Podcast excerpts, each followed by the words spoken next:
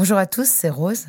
Avant de commencer cet épisode, je voudrais vous parler d'un podcast qui m'a fait du bien à la tête et au corps.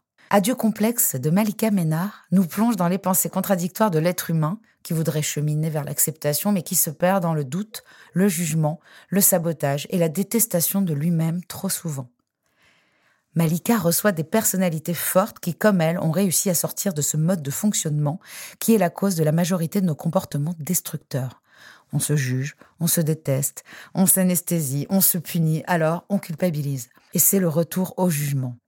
Ce cercle vicieux, on le connaît bien nous ici, dans Contradiction, et Malika le décortique avec simplicité et intelligence avec ses invités. Tu dis aussi que très tôt, tu as eu la sensation que parce que tu étais grosse, il fallait que tu développes d'autres qualités. Ah oui, bien sûr.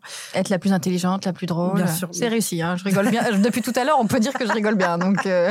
J'adore. Ouais, clairement, bah, quand t'es grosse, tu, tu sais faire mille trucs. J'ai fait de la natation à haut niveau, je sais faire du tennis, j'ai lu un nombre incalculable de livres, j'ai voyagé. En fait, quand t'es grosse, t'as intérêt à avoir un bagage comme as. Tu compenses. Je vous laisse découvrir le tout premier épisode du podcast Adieu complexe de Malika Ménard.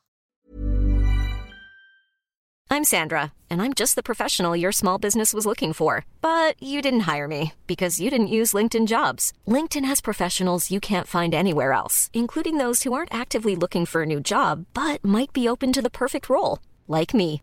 In a given month, over 70% of LinkedIn users don't visit other leading job sites. So if you're not looking on LinkedIn, you'll miss out on great candidates like Sandra. Start hiring professionals like a professional. Post your free job on linkedin.com/people today. Double monde, création.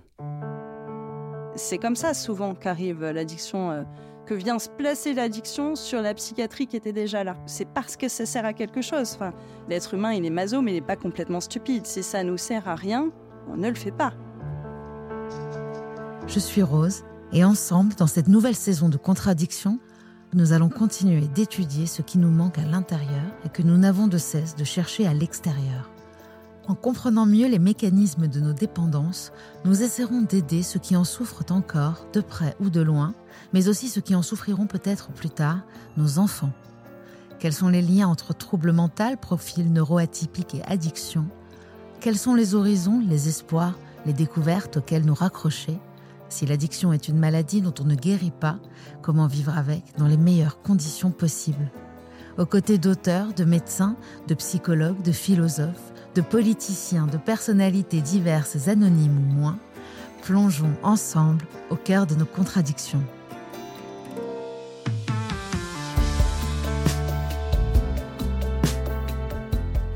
Aujourd'hui, nous plongeons à la découverte des liens profonds entre l'addiction et les tourments de l'âme. Dans le langage médical et psychiatrique, on nomme cela la comorbidité. Ce terme peu poétique désigne la présence simultanée de deux ou plusieurs troubles de nature différente mais qui coexistent dans la même personne. Et en matière de santé mentale et d'addiction, la comorbidité est courante.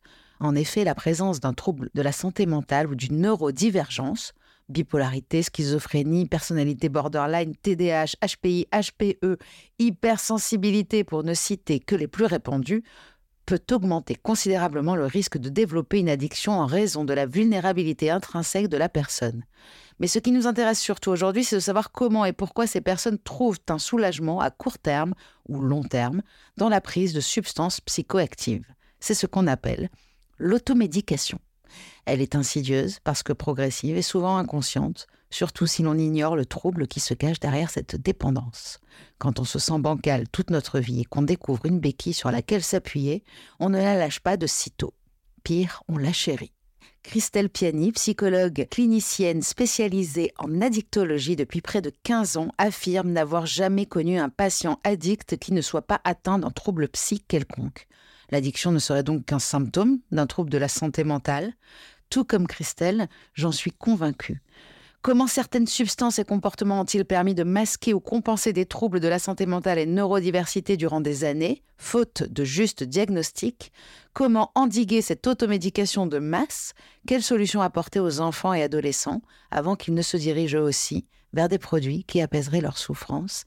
Merci Christelle de nous éclairer sur tous ces points aujourd'hui. Bonjour. Mais bonjour Christelle. C'était un peu long, mais c'est important parce que c'est le premier épisode de la saison et que j'avais envie, en fait, de donner un axe, un axe à cette nouvelle saison qui, pour moi, pourrait se diriger vers ce qui se cache, en fait, avant l'addiction. Parce qu'on a beaucoup parlé de la maladie de la dépendance, mais est-ce qu'il n'y aurait pas justement autre chose derrière cette maladie? Est-ce que cette maladie ne serait-elle pas qu'un symptôme? C'est possible, c'est souvent le cas. Ouais, ouais, c'est souvent le cas. Effectivement, tu le dis très bien dans ton intro. hein, il y a- Enfin, moi, ça fait effectivement plus quasiment une quinzaine d'années que je suis psychologue en addicto et exclusivement en addicto. Peut-être que le pourcentage de, de patients que j'ai rencontrés qui n'avaient que des problèmes d'addiction et pas de psychiatrie, bah, ça doit s'élever à 2%. Ah ouais, c'est vraiment carrément. très, très faible. Et encore, vraiment, je suis pas sûre. J'ai pas de patient en tête là qui me vient qui n'avait pas de problème euh, psychiatrique. Après, la psychiatrie, c'est au sens large. Il faut s'entendre sur, sur ce qu'on appelle problème psychiatrique. On va en discuter, on va s'entendre Voilà. là-dessus d'ailleurs. Avant de, de parler justement psychiatrie, on va parler justement de l'addiction, avoir ta définition de l'addiction par rapport à justement ton métier et ce que tu as pu en voir. Déjà, avant, avant toute chose, moi, je voudrais quand même rappeler que c'est euh, une thématique qui est un peu nébuleuse. Et donc, moi, à mon sens, je trouve qu'il y a autant d'addictologues que, que de psychologues qui vont vous dire telle ou telle chose. Donc, moi, ce sera toujours mon avis et que mon avis. Attention, je, n'engage aucun de mes confrères dans ce que je suis en train de raconter. Euh, pour moi, l'addiction, euh, le, premier point, c'est vraiment à partir du moment où on constate que ça pose un problème, quel que soit euh, le problème, que ce soit euh, financier, que ce soit sanitaire, familial. À partir du moment où ça devient handicapant dans le quotidien, pour moi, il y a addiction.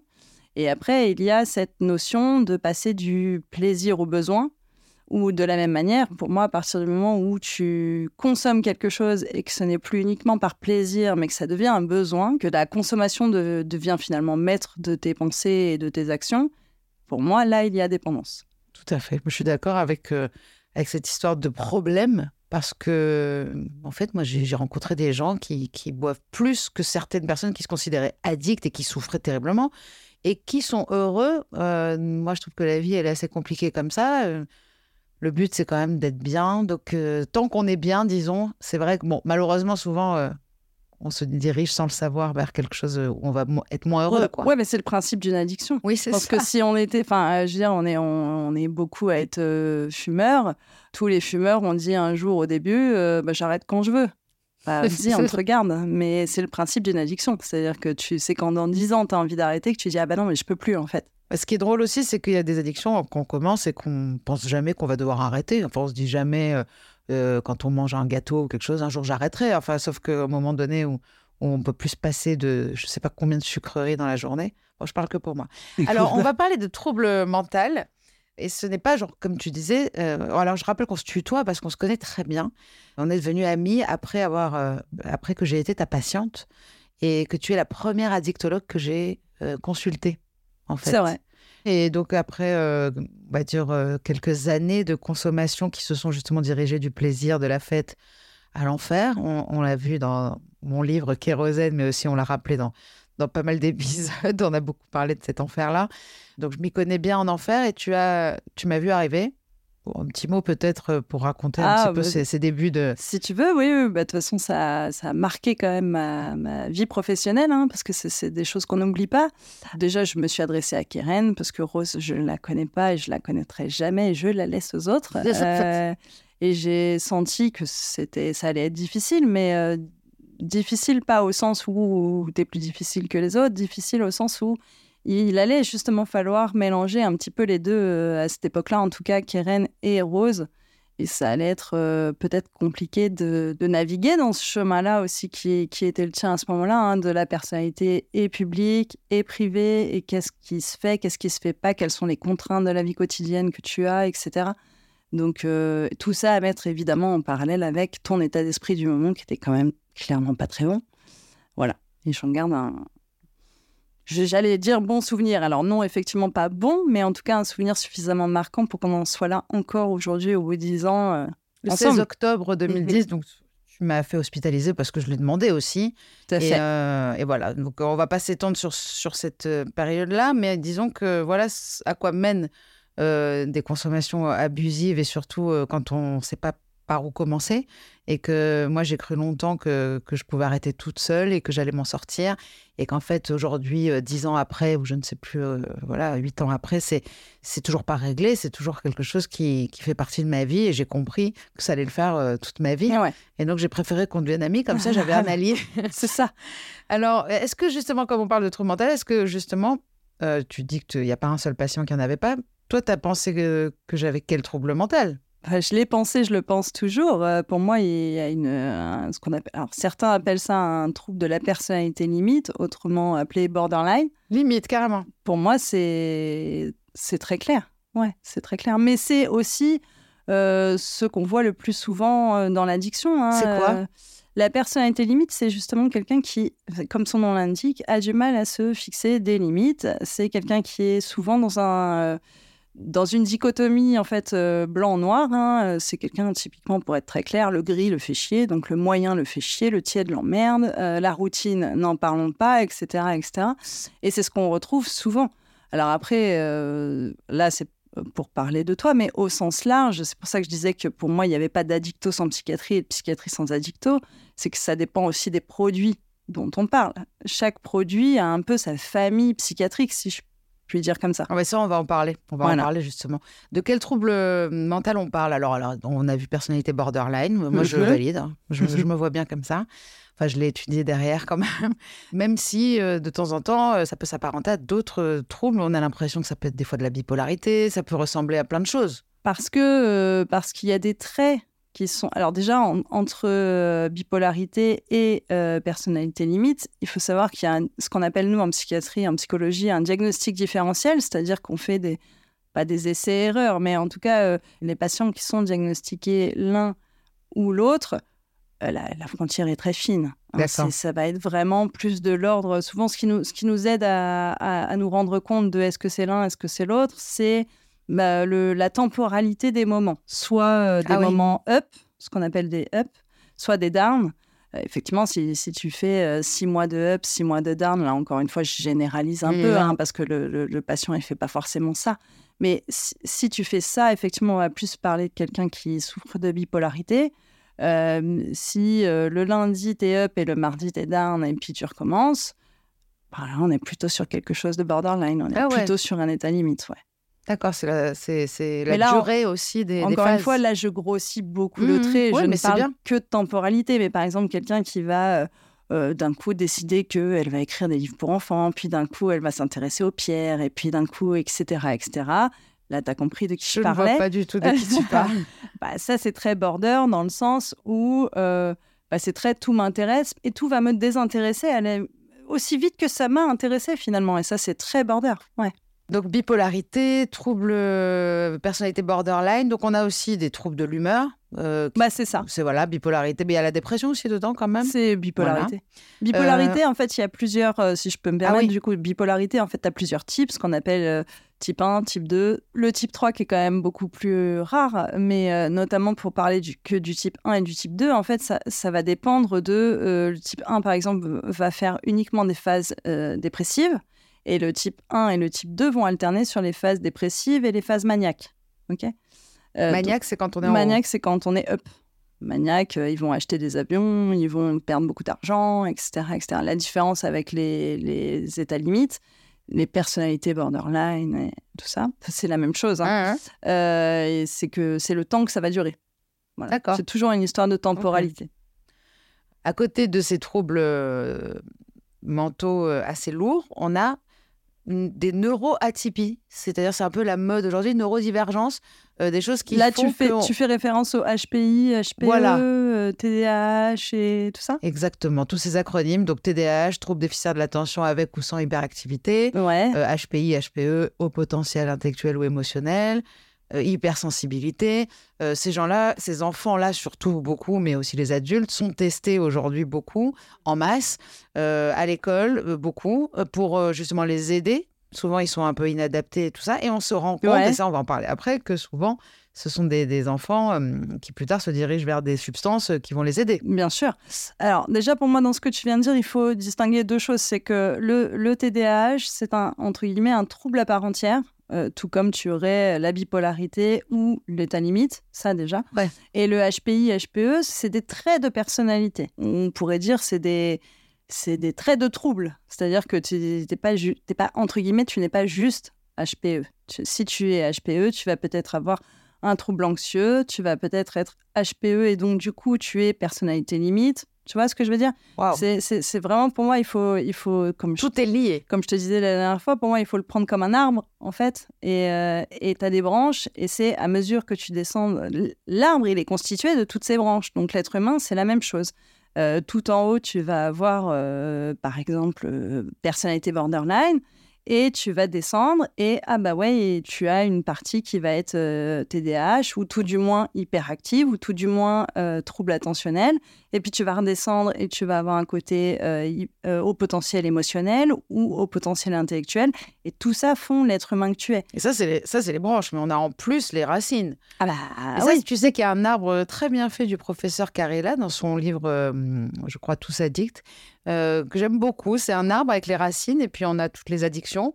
On a souvent, euh, bah, je pense que à mon avis, les racines sont ce, que, ce dont tu parles aussi. C'est possible, Ouais. ouais. Peut-être Mm. que moi je le prends par en Oui, haut et exactement. que professeur Laurent Carilla il le prend par en bas. Ouais, mais, ouais. euh, Et peut-être que les racines sont justement euh, tous ces troubles, le- les, les stress post-traumatiques, les, Ah bah, hypersensibilités. Après, tout, tout ce que tu as pu vivre euh, fait aussi de toi ce que tu es. hein. Donc, nous, on sait, par exemple, en tant que psychologue dans, la- dans notre clinique, que quand on a un patient, avant même de l'avoir reçu, si on lit son dossier et qu'on voit certaines choses de sa, de Mhm. sa vie d'enfance, d'adolescence, bah, j'aime pas dire ça parce que ça fait très... euh, on coche des cases, mais euh, on sait un peu plus vers quel troupe potentiellement il va pouvoir se diriger qu'un autre. D'accord. et ça, c'est très vrai. C'est pas... Enfin, c'est pas une vulgarisation de ma part, c'est très vrai. On sait que les, on sait que tout ce qui va être de l'ordre des sévices physiques, des carences euh, affectives, des abus sexuels, etc., etc. On sait que ça, ça, on va plutôt se diriger sur des choses qui vont être de l'ordre du trouble de l'humeur plutôt que euh, du. Ça crée des troubles, en fait. Euh, Ou bah, alors ça le révèle. C'est compliqué, ça. je pense que ça crée dans, dans bon nombre de cas. Après, ça veut pas dire, attention, hein, c'est toujours à prendre avec des pincettes, ça veut pas dire que tous les personnes, toutes les personnes qui souffrent de bipolarité ont eu des abus. Non, non, voilà, j'ai compris dans ce sens-là. Mais ça veut dire, à mon sens, que des personnes qui, par exemple, quand elles arrivent, euh, qu'elles viennent nous voir donc pour des soucis d'addiction, Oui, parce qu'on a, on, qu'en on va plus parler de de ça. ça, elles ont, euh, tu, tu vois dans leur dossier, par exemple, qu'elles arrivent pour une addiction ou deux ou trois, parce qu'en général, c'est quand même de la polytox, hein, on est quand même sur une polytoxicomanie, et que en plus de ça, elles ont eu des abus dans l'enfance ou euh, ou ça peut être des ruptures violentes, ça peut être euh, divorce des parents qui se passe mal ou son propre divorce, peu importe, mais en tout cas des carences affectives. Tu sais qu'en général, euh, ouais, il y a quelque chose de l'ordre du trouble de l'humeur. En général, ouais. J'allais dire sur au moins 90%, mais ouais, en fait. Oui, quand même.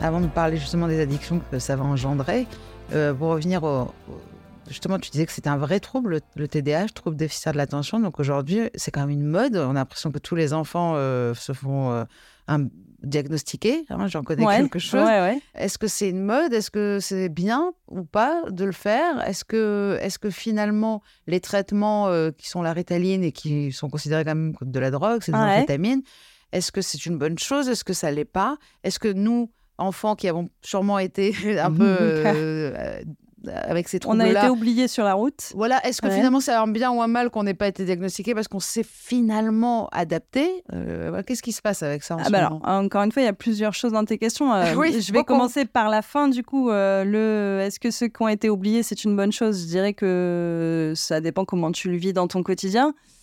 Je dirais que majoritairement, c'est pas une bonne chose. Il vaut mieux avoir été diagnostiqué dans l'enfance, parce que même si les adultes ont compensé, tu vois qu'à un moment quand même, ils sont rattrapés par certaines choses, que qu'ils font une tâche en huit fois, qu'il y a une espèce de charge mentale qui est, qui est quand même différente d'un adulte qui est beaucoup plus posé. Arrête qui de parler de moi, arrête. qui Non, non, là, c'est moi que j'évoquais. Euh, C'est terrible hein, de voir son quotidien comme ça Ouais. raconté, mais euh, je- moi j'ai longtemps cru que tout le monde faisait ça de, de- Oui, moi aussi, de je pense souvent qu'on étend en- le en- linge en Ah, six toi fois, aussi mais ouais, ouais, bah moi, je sais pas le faire en une fois de toute façon. Je suis toujours dit ça. Les gens Ouais. passent d'une chose à l'autre parce que c'est trop difficile, parce que parce que ça demande trop de. de- Et c'est là où justement ça, ça rejoint un peu ce que je te disais tout à l'heure sur l'arbre et sur euh, qu'est-ce qu'on est, et de quel troupe finalement on est constitué, parce que là c'est toujours pareil. C'est est-ce que c'est parce que c'est trop difficile ou est-ce que c'est parce que c'est chiant? Est-ce que c'est pas parce qu'on se fait un peu chier à étendre le linge qu'on va s'occuper à faire autre chose? Tu vois, il y a toujours cette question. C'est trop difficile parce que justement ça n'a aucun intérêt. Donc euh, c'est chiant. Tu veux parler euh, crûment? Oui. C'est moi en tout cas les tâches que j'ai du mal à accomplir, c'est celles qui ne me procurent aucun plaisir. Donc j'ai compris aujourd'hui en effet Ouais. qu'il y avait quelque chose de l'ordre du trouble déficitaire de l'attention parce que c'est un déficit en fait de neurotransmetteurs, de protéines, c'est ça? Ouais. Qu'est-ce que c'est exactement? Bah, c'est- tu viens très bien de le dire. C'est exactement ce que tu viens de dire. Donc, on Et- a un problème pour, euh, pour justement sécréter de la sérotonine et pour euh, justement pouvoir faire des choses. Je me rends compte aujourd'hui qu'il y a énormément de tâches très lourdes que je fais en, en bah, que je faisais déjà en picolant, Ouais. clairement, ou alors que je fais en passant des coups de fil. Je peux ranger euh, un placard en téléphonant à quelqu'un pendant une heure et je sais que ça va m'aider à faire les choses difficiles. Mais encore une fois, c'est là où je pense qu'il faut éclaircir le difficile. Parce que je pense que le.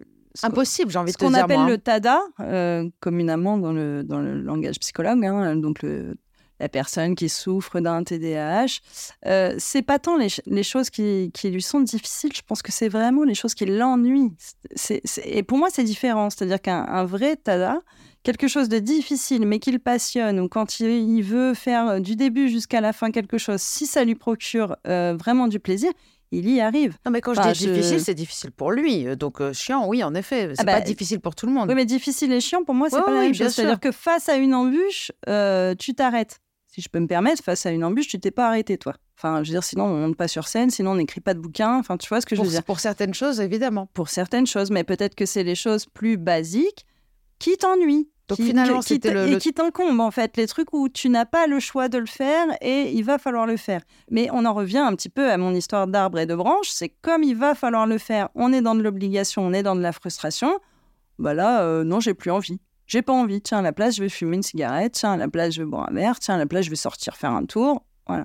On en revient un peu là- euh, là-dedans. Bah, Et on c'est bien pour ça qu'on a beaucoup de beaucoup d'états limites qui sont euh, TDAH, hein, parce que c'est on parlait de comorbidité Mhm, à ton mhm. intro, bah, ça, ça fait très bien le lien. Donc hein. ça fait étape et limite, donc borderline, TDAH et donc après addict. Je sais même pas si c'est un chemin. Je pense que pour moi c'est une triade. C'est-à-dire Ah oui. que c'est Ça va ensemble. En fait si, tu veux on pourrait presque décomposer. C'est-à-dire que en haut tu as une personnalité limite et pour quelque part entre guillemets hein, valider ta personnalité limite, tu as euh, des troubles déficitaires de l'attention et une addiction. Il faut savoir que en psychologie, un des critères qui aide à valider si tu as une personnalité limite, c'est l'addiction et euh, c'est la difficulté de concentration, la difficulté d'attention. C'est hyper intéressant. Je suis très, très contente de faire cet épisode parce que d'abord, j'apprends vraiment des choses et qui m'intéressent. Et donc, euh, en bonne TDAH, ça me, ça me surexcite. Non, mais c'est passionnant parce que de savoir que tout ça est, est- est étroitement lié et comme Ouais. tu l'expliques super bien en plus, donc c'est fabuleux. Comment est-ce que euh, les troubles de la santé mentale peuvent influencer le développement d'une dépendance et vice versa C'est vraiment, en fait, c'est ce à quoi tu viens de répondre. En fait, c'est l'œuf ou la poule. C'est Ouais, pour toi, c'est pas, c'est même pas en ces termes. Euh, c'est une triade, comme tu l'as dit. Ah bah pour moi, ouais, ouais, c'est une triade. Et puis après, c'est euh, c'est toujours pareil. C'est quelle est ta manière d'avoir compensé quelle est... Et puis vers quelle substance tu t'es tourné. Et ça, pour moi, il y a un vrai intérêt aussi à, à discuter de ça sur euh, qu'est-ce que tu as cherché à compenser par quelle consommation et par quel produit? Parce que euh, nous, quand, on- je te disais tout à l'heure, quand euh, arrivent à l'hôpital des, des patients où on sait qu'ils viennent pour, euh, je sais pas, admettons, cocaïne, eh ben, je grossis encore une fois beaucoup le trait. Attention, prenons les choses avec Le des trait. pincettes. hein. Mais cocaïne plus TDAH plus, je sais pas moi, inceste dans l'enfance. Bon, bah, tu commences à cocher quand même beaucoup de cases de la personnalité limite. Tu vois ça veut pas dire que tout le monde est concerné. Ça veut dire que sur un plan psycho, il y a quand même un tronc commun euh, de certaines personnes qui prennent telle ou telle substance. Mais tout comme euh, beaucoup d'anxieux vont plutôt prendre du cannabis. Qu'est-ce que ça implique pour vous? C'est-à-dire, une fois que tu dis, je coche, euh, voilà, elle, est, elle est ci, elle est ça, elle est ça, donc elle est borderline, vous, c'est votre façon après De travailler De travailler. Bien sûr. D'accord. Bah, tu travailles pas de la même manière avec un, un grand anxieux qu'avec une personnalité limite. De toute façon, la personnalité limite, tu vas lui demander de faire des exercices, elle le fera pas. Euh, tu- Là, oui, je parle de toi aussi. Mais euh, elle va, elle va pas les faire. Ou euh, la personnalité limite, elle vient te voir un premier jeudi et puis c'est super. Et puis le deuxième, elle a envie de sauter par la fenêtre. Et puis le troisième, c'est re-super, etc. Le trouble anxieux, tu sais que tu en as pour au moins deux ans, que c'est très long, que ça, il va pas y avoir de variation chimique. En fait, il est dans un trouble anxieux, donc euh, c'est plutôt stable. Donc c'est pas du tout la même manière de, prendre les choses. Et puis, et c'est là aussi où, là pour le coup, c'est plus psychologique, mais c'est là aussi où on a chacun entre guillemets nos, nos appétences et nos obédiences, parce que un psychologue, euh, il a plusieurs spécialités quand même, euh, et on est tous plus ou moins spécialisés vis-à-vis de certains troubles. Il y en a qui seront plus productifs et qui sauront mieux traiter les euh, dépressifs chroniques, par exemple, les personnes qui souffrent de dépression vraiment prolongée, et d'autres qui vont mieux y arriver avec les personnalités limites. Les, euh, De toute façon, personnalité limite et troubles anxieux sont rarement le même euh, thérapeute. Ah, d'accord. Quand même, en général, on, on scinde. Et euh, comment les substances psychoactives, elles vont aider au début? De quelle façon? Ah bah pour, euh, pour compenser.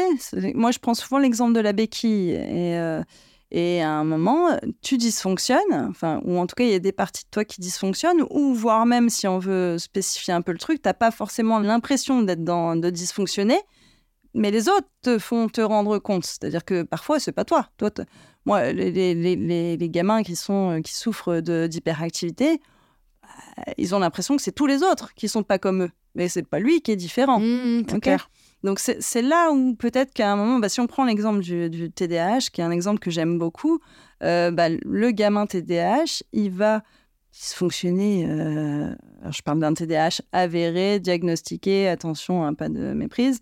Mais euh, il va dysfonctionner à l'école, ça va être le gamin où tu as des mots toutes les semaines, etc. etc. Il va gravir les échelons tant bien que mal jusqu'au lycée, puis là ça va déconner parce que bah, on t'en demande plus en termes d'investissement. Là, tu peux plus trop aller au coin euh, dès que tu as fait n'importe quoi, enfin tout ça.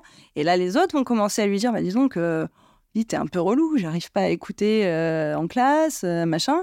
Et elle va se dire, bah, tiens, ok, qu'est-ce que je peux. Enfin, voilà, tiens, bah, je vais essayer le cannabis parce qu'ils essayent tous le cannabis à peu près à cet âge-là. Puis il va se dire, tiens, ça me calme vachement. Alors, ça fait pas grand chose d'autre, mais ça me calme vachement. C'est-à-dire que à la place de m'agiter en cours, bon, bah, j'écoute le prof. J'ai déjà compris où il voulait aller, mais je l'écoute, je le laisse finir et je l'interromps pas. C'est comme ça souvent qu'arrive euh, l'addiction euh, sur. euh, Enfin, en fait, que vient se placer l'addiction sur la psychiatrie qui était déjà là. C'est parce que ça sert à quelque chose. Enfin, ça, c'est quelque chose que je, je sais que je, je t'ai dit souvent, mais l'être humain, il est maso, mais il n'est pas complètement stupide. Si ça nous sert à rien, on ne le fait pas. C'est quand même. euh, on fait beaucoup de, de trucs inutiles, mais, mais en, en l'occurrence, pas l'addiction. L'addiction a toujours un intérêt. C'est le l'addiction, là, tu dis l'addiction, mais je veux dire. euh, En tu- tout cas, la, veux dire la- prise de substance a toujours, nous sert à quelque chose. Et puis, tout, tout simplement aussi parce qu'au début, quand tu prends la substance, bah, il n'y a que des points positifs. Hein. Tu n'en as pas des points négatifs. Et tu es, bien loin de la dépendance. Donc, on n'est on n'est pas là-dedans. Et c'est ce qui fait qu'on y va d'ailleurs à cette dépendance. C'est qu'à un moment, tu te retrouves court-circuité entre les trucs que ça, que ça t'amène de positif, les choses qui te servent, et le moment où ça te sert euh, finalement, ça te dessert plus que ça ne te sert. Mmh. D'ailleurs, un hyperactif, euh, bien souvent, sa trajectoire, c'est de prendre d'abord du cannabis, parce que ça apaise, puis finalement, bah, ça sert pas à grand-chose. C'est c'est soit peut-être pas assez fort, soit on ne peut pas le généraliser à trop de contexte, etc. Et on a beaucoup, euh, à l'âge adulte, moi j'ai vu ça beaucoup dans ma pratique hospitalière, de, de- de personnes qui arrivent pour une addiction à la cocaïne et qui ont en fait un trouble déficitaire de l'attention. Ça paraît fou parce que. la- Ça la- paraît la- complètement oui, voilà. déconnant. On se dit hyperactif, euh, ne prend pas de la cocaïne, surtout pas. Un- Euh, et en fait, c'est ça qui fonctionne. Et en fait, c'est en général ce qui fonctionne le mieux. J'aime pas cette, cette expression, mais en tout cas, ce qui semble être le plus efficace pour ceux qui y ont recours, c'est parce que c'est ce qu'on appelle un effet paradoxal. Mmh. Ça fait un peu euh, plus et plus égale moins, moins et, moins et moins peuvent parfois euh, être égal à, six, à plus. Et ben voilà, À c'est six. à 6. Et ben c'est exactement ça. C'est-à-dire que en fait, quelqu'un qui n'a pas d'hyperactivité, c'est souvent, euh, enfin sur un plan psychologique, c'est comme ça qu'on s'en rend compte aussi. hein c'est que quelqu'un qui n'a pas d'hyperactivité qui prend de la cocaïne, il va t'expliquer qu'il est très euphorique, qu'il euh, qui peut avoir des conversations de dingue, qui ça, s'arrête plus, etc., etc. Quelqu'un qui a une hyperactivité vraiment franchement marquée et qui prend de la cocaïne va pouvoir te dire bah, j'ai réussi à écouter le prof qui parlait pendant une heure, ce qui n'existe pas sans. Je, je, connais quelques personnes comme ça, euh, c'est-à-dire que c'est quand ils en prennent pas qu'ils sont vraiment mal. Donc comment justement ne pas arriver à ça Enfin, je veux dire, qu'est-ce qu'on peut faire? Parce que si on, a, on nous écoute, là, on se dit, bah ok, donc ça fonctionne. Mais en fait, d'abord, quels sont les risques? C'est-à-dire, bah, finalement... le risque, c'est de généraliser à tous les contextes de ta vie, en fait. Parce que wow. là, je, je, parle du contexte scolaire ou où effectivement il va réussir à écouter le prof ou la personne qui lui parle pendant une heure. Ah, mais... mais moi, c'était pour passer l'aspirateur. Ben voilà. voilà. Mais c'est ça, c'est qu'après tu vas généraliser à tous les contextes. Tout ce qui est compliqué Et en pour plus, toi. là, j'ai encore pris un exemple un peu plus difficile parce que la cocaïne, c'est encore plus fourbe, entre guillemets, comme produit, parce qu'avant de te rendre compte que vraiment tu as des effets secondaires le lendemain, etc., etc., c'est beaucoup plus long encore que que l'alcool ou le cannabis. Tu parles de, de, de, la cocaïne là pour les, les, les, hyperactifs, mais par exemple, quels sont les types d'addictions les plus couramment associés aux troubles de la santé mentale? Si je globalise vraiment santé mentale, je vais dire alcool, puisque alcool est quand même communément associé au reste. Wow. Alors, et encore là, j'enlève tabac, hein, ce qu'on ne devrait pas enlever quand même, puisque le tabac est la drogue qui tue le plus dans le monde. Et on a tendance à l'oublier quand même. Euh... D'ailleurs, si je peux me permettre, il faudrait que les gens arrêtent de dire drogue dure et drogue douce, parce que c'est quand même euh, n'importe quoi. Euh, les drogues les plus dures sont quand même l'alcool et le tabac, euh, puisque c'est ce qui tue le plus. C'est légal, ça, c'est chacun se débrouille avec cette info. Mais voilà. Donc, sur un plan de santé mentale, ouais, tu as, quand même d'abord le tabac. Moi, j'ai un pourcentage de, patients addicts qui fument des cigarettes qui est quand même quasiment à, à 100%. Alors, je vais peut-être dire 98 parce que sinon je vais fâcher le, le, peu qui fumait pas. Mais, euh, mais c'est quand vrai même. qu'on se rend compte de ça. Moi, je me suis rendu compte ouais. de, de, ça en fréquentant les addicts ou même dans les, les, les groupes de parole. Euh, énormément de fumeurs parmi, euh, parmi eux. Bien sûr. Mais énormément de gens qui parviennent à arrêter le tabac une fois qu'ils ont arrêté au bout d'un an, souvent euh, l'alcool et tout. Enfin, moi, je vois que moi, par exemple, d'arrêter le tabac là depuis quatre mois, c'est pour moi, c'est un miracle. Mais, mais ça, c'est aussi dû au fait que... Euh, On tu, traite le trouble aussi. Tu, tu, me parles de santé mentale et effectivement, si je dois faire le lien entre santé mentale et addicto, moi, en quasiment 15 ans de carrière, j'ai peu vu de personnes qui n'avaient qu'une seule addiction. Mm. Donc en fait, dès lors qu'on est dans une polyaddiction, dans une polytoxicomanie, en général, effectivement, euh, quand as ton, ton, trouble de santé mentale est stabilisé, tu as tendance à arrêter euh, une addiction, puis l'autre, parfois même les deux en même temps. Typiquement, là, je pense au cannabis. Euh, celui qui veut arrêter le cannabis, bah, tiens, est-ce qu'on n'arrêterait pas en même temps le tabac, puisque tu en mets dans, ton, dans tes joints Donc, euh, est-ce qu'on peut pas essayer de faire un binôme? Souvent, ils font ça. Voilà. Et ceux qui reprennent, souvent, ils, ils, reprennent en fumant des joints. Exactement. après, ils et, et c'est pareil avec la cocaïne. On sait que, on sait que l'alcool appelle la cocaïne. Alors, moins, moins souvent, la cocaïne appelle l'alcool, mais c'est aussi un lien qui, qui, qui peut se faire.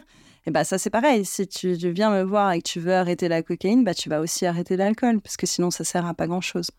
C'est tout à fait ce que nous avons mis en, en Exactement. bon, ça a été de longue haleine. Après, tu dis le tabac tue, et on le sait, mais je veux dire, comme on l'a dit au début, au niveau de l'addiction, il y a quand même l'histoire du problème.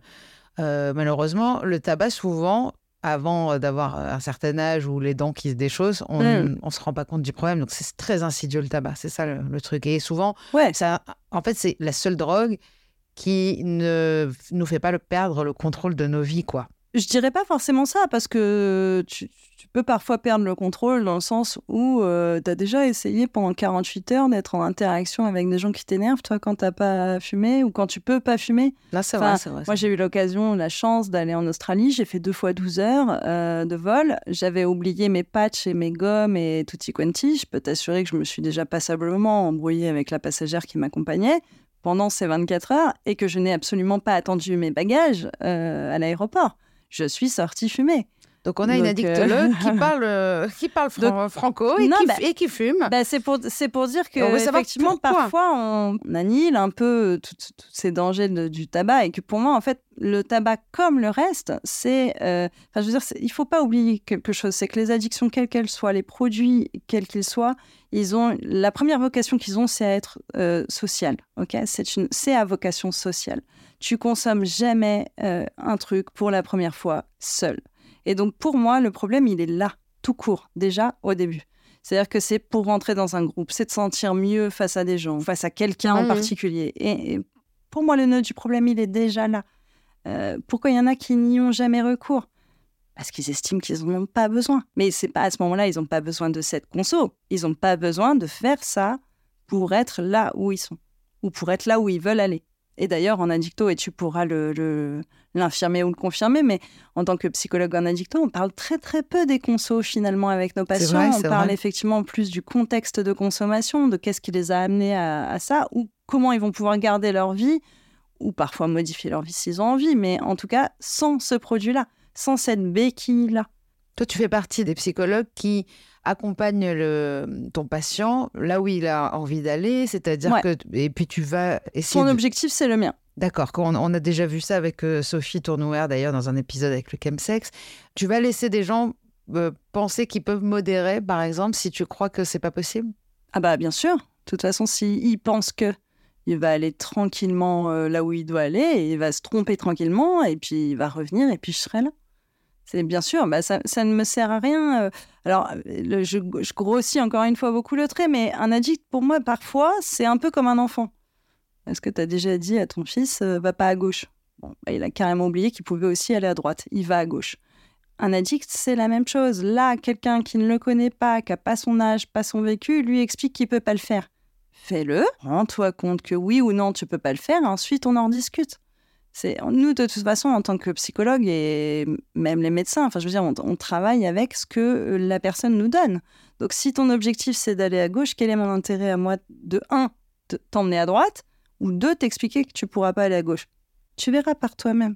J'avais lu ça aussi avec euh, le docteur Cavaros qui disait que parfois euh, les proches essaient de protéger euh, les, les consommations de leurs euh, enfants, de leurs conjoints, parce qu'ils ont peur pour eux, mais en fait qu'il vaut mieux les laisser aller au bout, parce qu'en fait c'est vrai que c'est en touchant le fond malheureusement. Bien sûr. Donc c'est ça qui est très difficile pour les proches, mais c'est vrai que ça c'est important à savoir qu'on va pas y arriver si on n'a pas eu des conséquences dramatiques. hein. Ah bah t'es, obligé. Bien Mm. sûr que t'es obligé.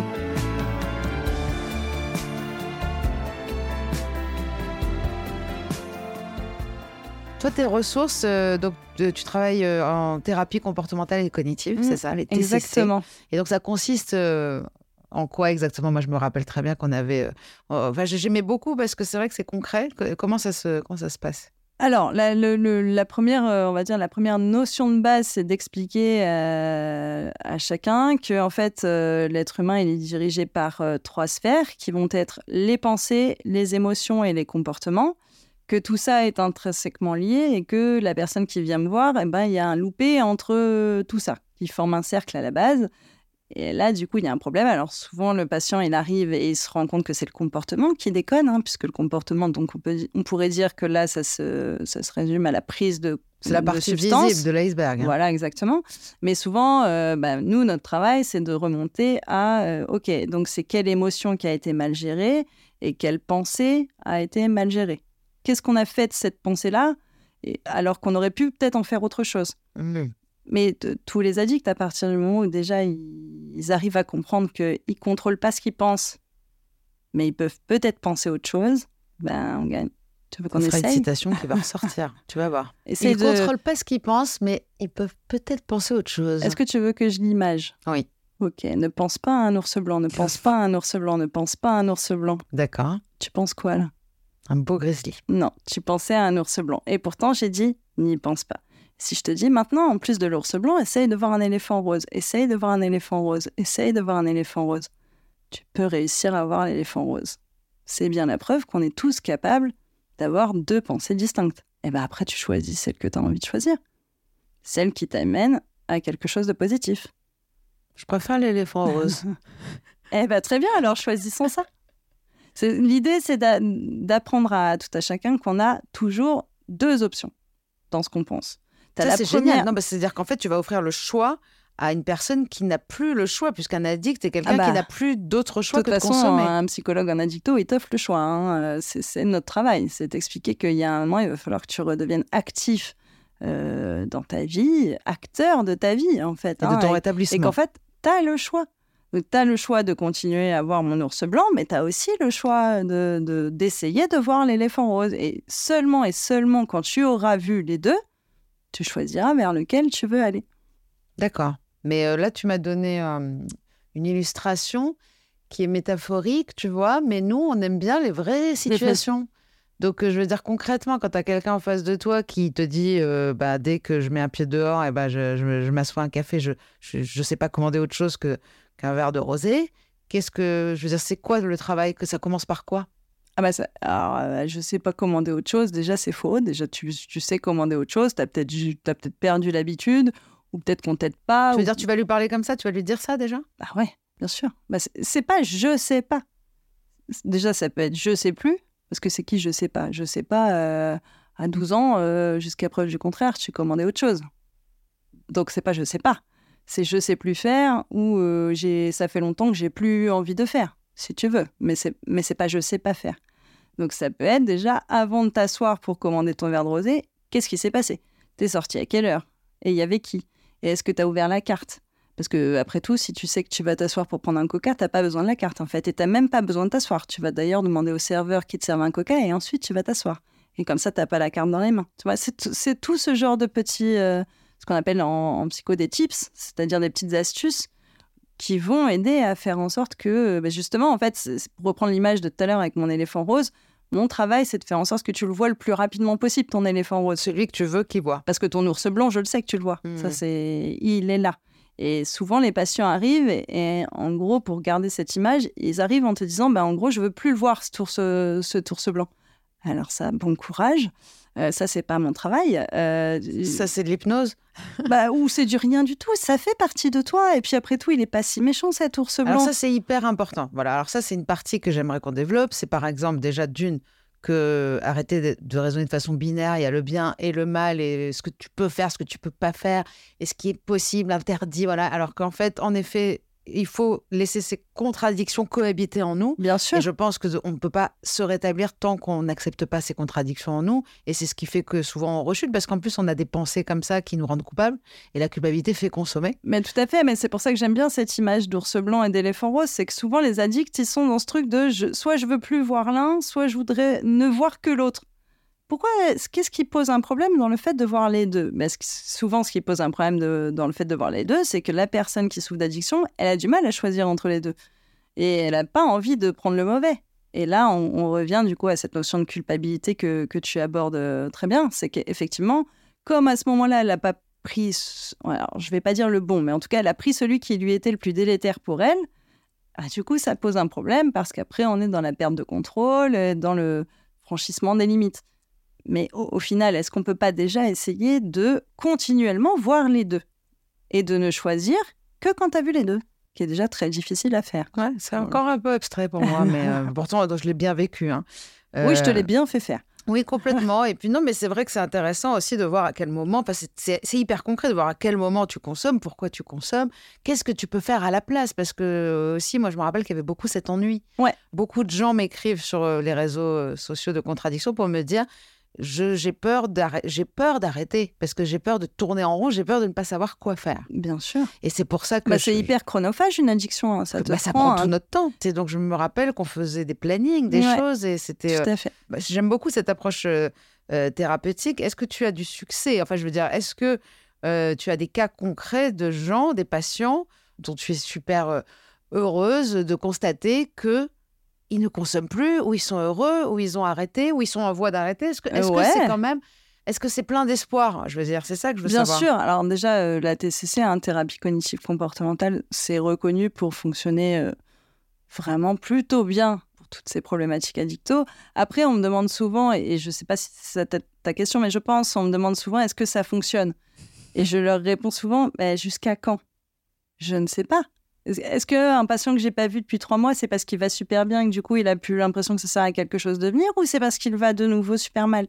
Comment veux-tu que je sache? Eh ouais, c'est ça. j'ai déjà vu des patients revenir après 20 ans d'abstinence. Alors là, du coup, je devrais répondre quoi? Il va super mal, mais qu'est-ce qu'on fait de ces 20 ans pendant lesquels il n'a pas consommé? Il allait super bien. C'est une maladie chronique au même titre qu'un cancer, euh, au même titre euh, qu'autre chose. Euh, tu peux avoir eu un cancer euh, cette année, et puis dans 10 ans, tu en as un autre où tu rechutes. Tu allais euh, hyper bien pendant ces 9 ans-là. Et si je, si je résume juste la personne euh, qui est en face de moi par sa rechute, ça veut dire que j'annihile complètement les X années d'abstinence. Ça, c'est pas possible, c'est pas entendable.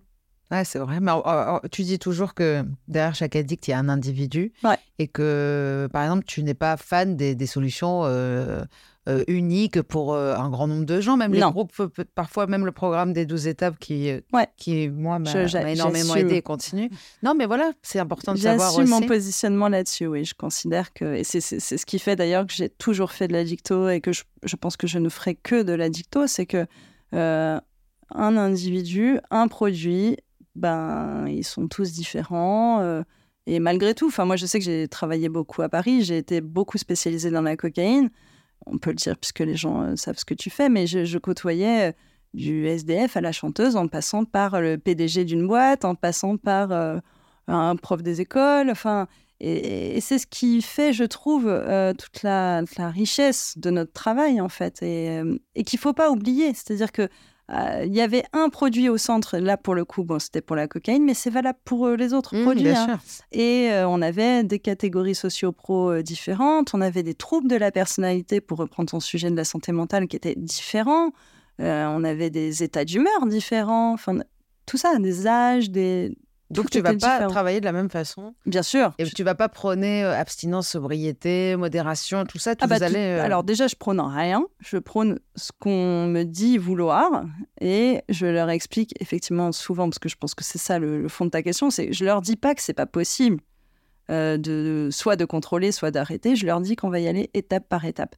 Et ça, c'est souvent quelque chose qui déplaît hein, aux patients parce qu'ils arrivent là de toute façon, il faut arrêter. Eh ben non, euh, pas forcément, pas toujours, parce que ça dépend des cas, ça dépend des quantités, ça dépend des produits. T'arrêtes pas tout comme ça du jour au lendemain comme tu veux, etc., etc.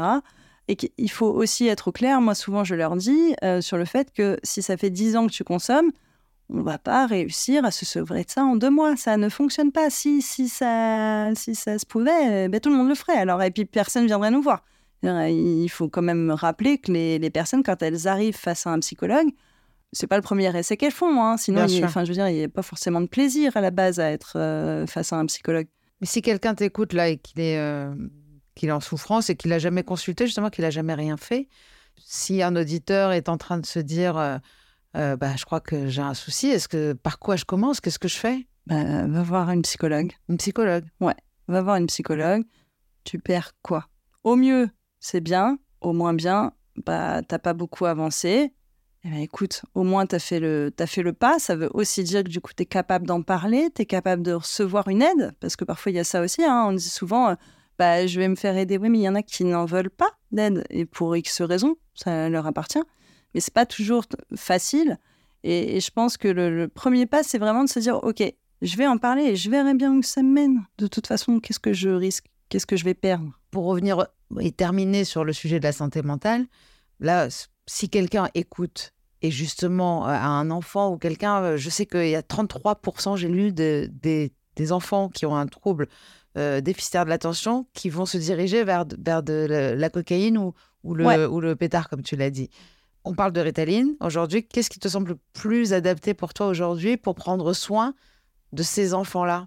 Alors effectivement, la, la Ritaline, euh, moi, je, je- alors encore une fois, ce que je disais en début d'émission, hein, moi, ce, ce n'est que mon avis, mais il y Ouais. y a des thérapeutes qui vont être pro-Ritaline, d'autres qui vont être contre. Moi, je suis plutôt pro-Ritaline, mais comme je suis plutôt pro-médicaments de manière générale, je trouve qu'il faut les voir de la façon suivante. Pour moi, ce sont des béquilles. Si c'est quelque chose qui va durer 15 ans, alors je peux être contre. Mais là, à mon sens, si on est dans une situation aiguë, est-ce qu'il y a du mal à se faire aider euh, sur un plan médicamenteux? Je ne crois pas. Oui, moi, je dis toujours Euh, les antidépresseurs. donc je, je- trouve au début de l'arrêt. euh, C'est substance. nécessaire pour pas dire primordial. Et évidemment, enfin, je veux dire, c'est. Bah, après, chacun est différent. Bien hein. sûr. Euh, moi, je trouve qu'il y en a qui ont inventé la péridurale. Ce serait dommage de s'en passer. Bah, Il y en a qui, qui, qui qui trouvent que. continuent à accoucher Voilà. chez eux Eh sans ben, péridurale. Donc, euh, donc chacun, est, chacun est différent et chacun fera ce qu'il veut. Je trouve que quand par contre il s'agit d'un enfant, et que il y a des traitements Ça fait peur en cette place. histoire de Ritaline. C'est- On nous dit, euh, on entend tout et n'importe quoi. C'est de la drogue. euh, ils vont devenir addicts. Est-ce que c'est l'inverse? Est-ce que c'est pas en leur donnant pas cette Ritaline Parce que moi, ça, ça m'intéresse vraiment. Moi, je pense qu'il n'y a pas de bonne ou de mauvaise réponse. Euh, tu sais, parfois, il y, a des- il y a des enfants qui ont eu des, des parents grands fumeurs qui n'auront jamais touché une clope, et tu as des enfants qui ont eu des parents grands fumeurs qui ont fumé très tôt. Je pense que tu n'as pas de réponse euh, toute faite à ça, en fait. Je pense que la ritaline bien dosée, elle ne peut qu'aider. Est-ce qu'elle va aider euh, un an ou est-ce qu'il faut la garder 15 ans? Bah, chaque enfant est différent. Maintenant, pour moi, la ritaline, c'est pas une fin en soi. C'est-à-dire que la ritaline, c'est une béquille. Si tu fais rien d'autre que de prendre de la ritaline, eh ben, t'arriveras toujours pas à remarcher. Mais ça, serait bien d'aller chez le kiné, tu vois. Ça, Eh ben, c'est très très bien pour de moi, c'est la même image. C'est-à-dire que la prise de ritaline, mais comme la En prise effet. médicamenteuse, quelle qu'elle soit, hein, comme la prise d'antidépresseurs, si tu n'es pas suivi par ailleurs, euh, si tu communiques pas efficacement, si tu sais, si tu t'entoures pas correctement, euh, seuls les médicaments, ils t'aideront à pas. On Ou re- ils on- compenseront euh, un moment. On revient exactement toujours au même, c'est le fait que l'addiction ne se soigne que par euh, une, une- des thérapies intégratives et d'ajouter de, plus en plus de béquilles, puisque tu parles de béquilles. Mhm. Et pour justement peut-être des fois ne pas garder une béquille trop longtemps, on peut aussi changer de Tout à béquille fait, au fur et bien sûr, mais aussi parce que la, la personne évolue dans, dans son addiction, évolue dans son, dans son trouble de santé mentale, progresse, parfois régresse. Et comme il y a cette comorbidité, euh, on va essayer de suivre l'addiction et la santé mentale. Ah bah de toute façon, tu ne peux pas suivre que l'un ou l'autre. Voilà. Euh, là, c'est là, c'est se leurrer, mais je pense que le, le- il faut considérer ça comme des warnings et, et se rappeler que la base, c'est quand même euh, l'entourage, la communication et, et l'aide au sens large. Ah bah, je te remercie, Christelle. Franchement, euh, Eh ben, je t'en prie. commence très fort cette saison. Avec plaisir. Merci, Christelle.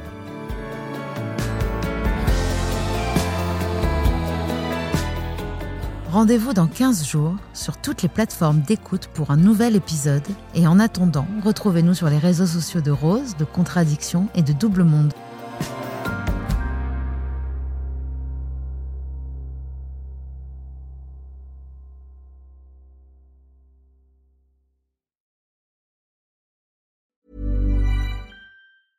This Mother's Day, treat mom to healthy, glowing skin with Osea's limited edition skincare sets. Osea has been making clean, seaweed infused products for nearly 30 years. Their advanced eye care duo brightens and firms skin around your eyes, while the Golden Glow Body Trio nourishes and smooths skin all over. Go to OSEAMalibu.com and use code MOM for 10% off your first order site wide.